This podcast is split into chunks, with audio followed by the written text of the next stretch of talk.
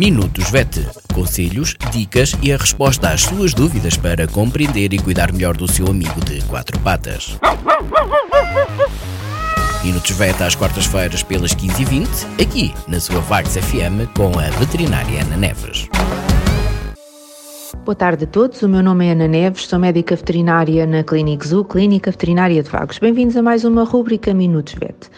Esta semana vou falar-vos sobre situações de stress ou medo nos gatos, como é que eles uh, reagem, porque é muito comum ouvirmos na consulta as pessoas comentarem que o meu gato parece outro, não é? O meu gato transforma-se, muda completamente, nem parece o mesmo, ou, ou até mesmo tá, os, os gatos ficam possuídos. Um, pronto, isto está, está, relacionado com situações de medo e de stress. Uh, a primeira coisa que os gatos fazem normalmente é fugir uh, e tentarem se esconder. Acontece também muito frequentemente em casa quando, quando recebem uh, visitas, que são pessoas estranhas à casa, eles conseguem ouvir pessoas novas, o cheiro das pessoas novas Uh, e muitas vezes aquilo que fazem é fugir, afastam-se, escondem-se num sítio onde ninguém os vê e sentem-se dessa forma seguros e, francamente, é deixá-los estar quietos, porque é a forma que eles têm de lidar com esse uh, stress novo.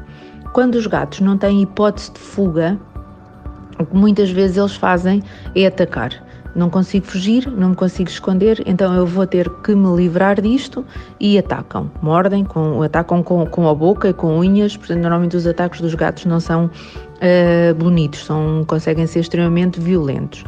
Acontece, por exemplo, em clínica veterinária, quando eles estão dentro de uma transportadora uh, e de repente chegam a um sítio onde está carregado de, de odores, que muitas vezes nós não conseguimos sentir, os sons de eventualmente de cães a ladrar ou de outros gatos, uh, o que para eles pode se tornar extremamente assustador. Claro que há animais que são uh, mais seguros deles mesmos e que não se assustam tanto, não é? E, que, e eles lidam de forma diferente com estas situações ainda por cima, no contexto de clínica, que estão metidos numa transportadora em que não conseguem fugir para lado nenhum. E não é, não, não, não aconteceu só uma nem duas vezes em que eles atacam, tentam atacar diretamente uh, do interior da transportadora.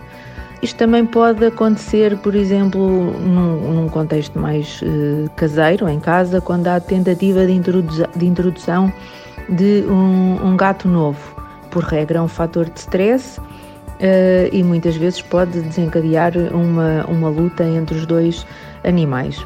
É de referir que os gatos evitam ao máximo chegar a este patamar de, de luta, porque para eles é uma questão de sobrevivência e eles têm noção que podem sair extremamente magoados uh, ou inclusivamente que podem morrer uh, numa, numa situação destas. Quando chegam a este patamar, eles têm muita dificuldade em identificar quem é bom e quem é mau e podem inclusivamente atacar os próprios donos, porque simplesmente eles não estão naquela altura a identificar como sendo os donos, uh, os tutores, não é? Quem lhes dá carinho e afeto e que noutras circunstâncias jamais o fariam. Assim, o ideal é evitar chegar a este, a este ponto, principalmente o ponto do, do ataque, um, quando, não há alternativa, uh, quando não há alternativa, podem utilizar-se alguns recursos, como feromonas e mesmo medicação. Por esta semana é tudo. Obrigada e até para a semana.